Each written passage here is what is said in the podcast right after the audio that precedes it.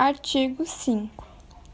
Ninguém será submetido a tortura nem castigo cruel, desumano ou degradante. Entendi que nesse artigo o tratamento desumano e a crueldade não será permitido fazer mal às pessoas.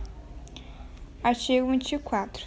Todo ser humano tem direito a repouso e lazer, exclusive a alimentação razoável das horas de trabalho e as férias remuneradas.